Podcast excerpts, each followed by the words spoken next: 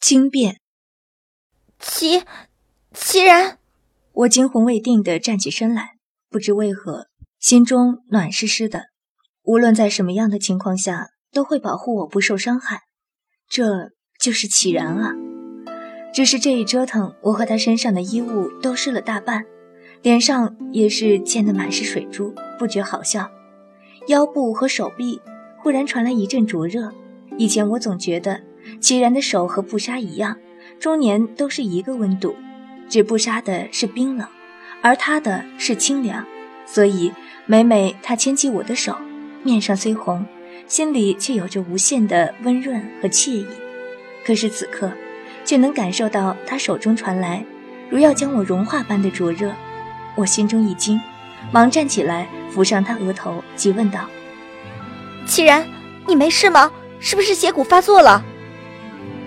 睫毛上沾了水，我看不清他的表情，一时忘记要先收回手，只是努力的眨眼，想将水雾化去。忽然，眼睑上感受到微微的一阵温热，眼睛恢复清明的时候，看着眼前的祁然，我有些怔了。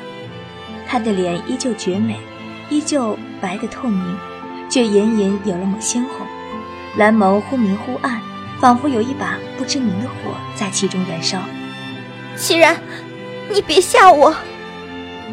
想到他的蓝眸，本是因血骨而起，我心中又慌又怕。我去叫布莎。嗯。我原本惊慌失措的话语，彻底消失在封住我声音的唇舌之间，只余一双眼睛仍不可置信的呆瞪着这张离我只半寸的脸。是是我的幻觉吗？几人竟在吻我？既然退开了半寸，额头抵着我的，恍惚间，我似乎看到了蓝眸中有抹赤红一闪而逝。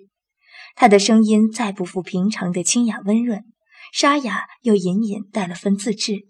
闭上眼。他命令道：“这是齐然第一次用这种口吻跟我说话。”我的头很晕，全身热乎乎的，似有暖流在不停的奔腾窜行，大脑处极度缺氧的状态。让我茫茫然无法对周身的一切做出反应前，身体却已经先一步听话的照做了。眼前蓦然一黑的那一刻，我感受到齐然灼热的唇，倏忽间又覆了上来。如果说刚刚那吻有如蜻蜓点水的话，此刻却仿佛翻江倒海般，直欲将我淹没。齐然的左手扣住我后脑，不让我有退却的余地，右手则秘密环着我的腰。贴近他灼热的身躯，他的吻是炙热的，却仍带着温柔，舌头轻柔却坚决地撬开我的唇齿，与我交缠在一起。我不知道这个吻持续了多久，直到我的唇变得灼热而柔软，直到我无法自拔地沉浸在其然无止境的温柔和爱意中，只觉得此时此刻，大脑和心仿佛都已不是自己的，至于那唇那舌。和遍体的火热在支撑着全部的我，不知何时，既然扣住我后脑的手已经缓缓松了开来，骨节修长的手指在我发丝间轻柔的穿行，唇却依旧紧贴着我的，辗转吮吸，环在我腰间的手仿佛要在这蒙蒙水雾中将我融进他身体中一般，紧到我窒息，紧到我能感觉到他身体的变化。可是其然，为何？要紧到让我体味出一丝丝绝望呢。随着身体不断攀升的火热，几人的呼吸渐渐急促起来，吻得愈加深，愈加狂乱。原本穿插于发丝间的手，不知何时慢慢滑下。礼衣金口灼烧般的火热，让我原本迷蒙的意识瞬间清醒过来，仿佛被从头至尾浇了盆冷水，又仿佛被人狠狠抽了两巴掌。我猛地推开齐然，脚下一滑，竟又是向后倒去，真是万分后悔今天没去查查黄历，是不是泡温泉不宜？齐然稳稳地扶住了我，他的脸色已经恢复了平静，温和如昔，却掩盖不了蓝眸中如烈火般仍未熄灭的欲望。我站起身，有些不知所措地靠在他身前，手却下意识地抚上了胸口的十字架。水冰衣，你醒醒吧。三个月已经到了，即便是灰姑娘的魔法，过了十二点的钟声也会消失。忽然，镜中的项链被取了出来，我呆呆地看着齐然，凝望他良久，蓝眸中尽是浓浓的悲伤和怒意。这是谁送的？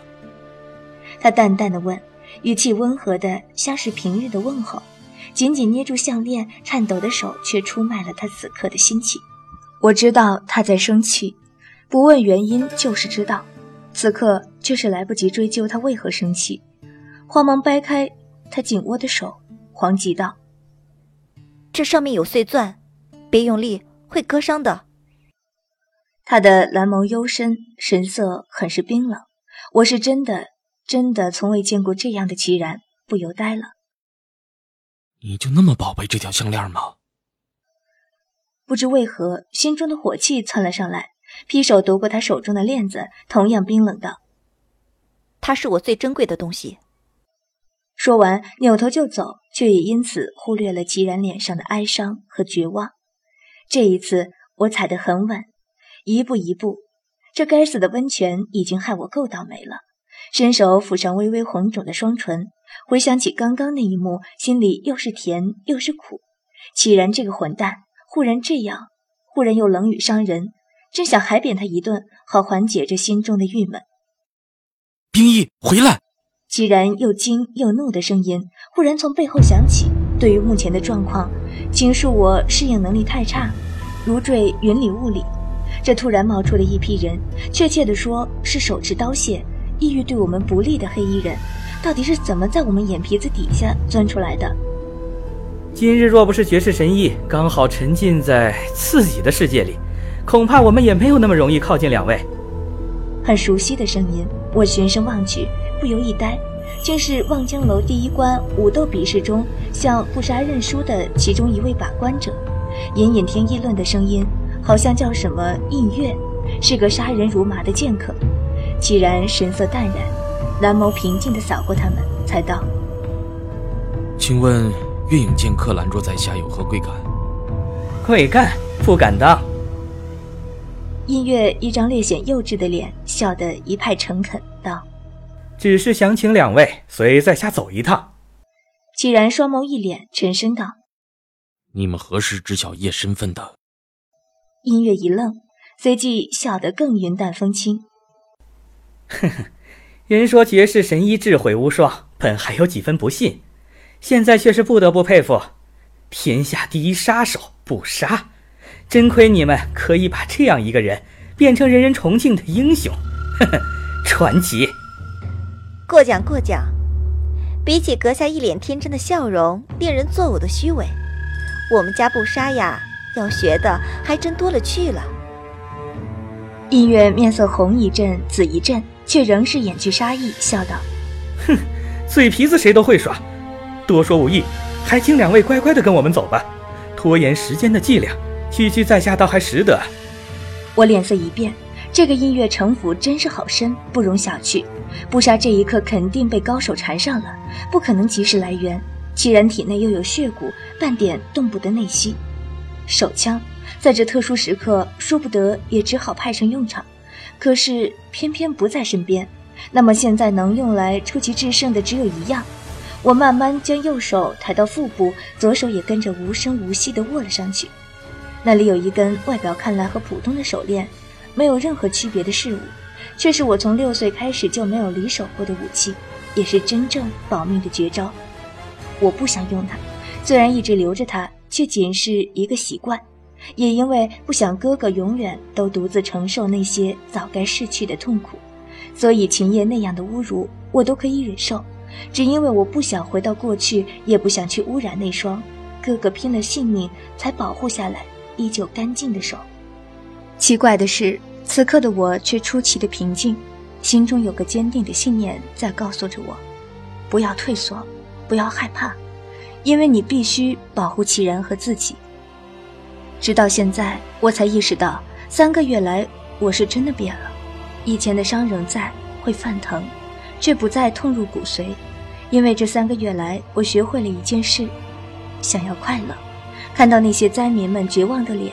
我想让他们重新燃起对生命的渴望，于是我忘记了瘟疫的可怕，忘记了生命的渺小，全身心为他们忙碌着，只因为我想，所以就去做，然后便会快乐。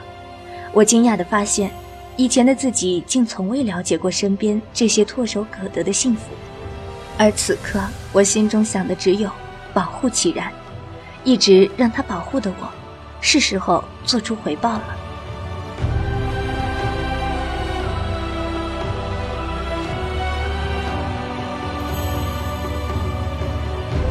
本章播讲完毕，谢谢收听。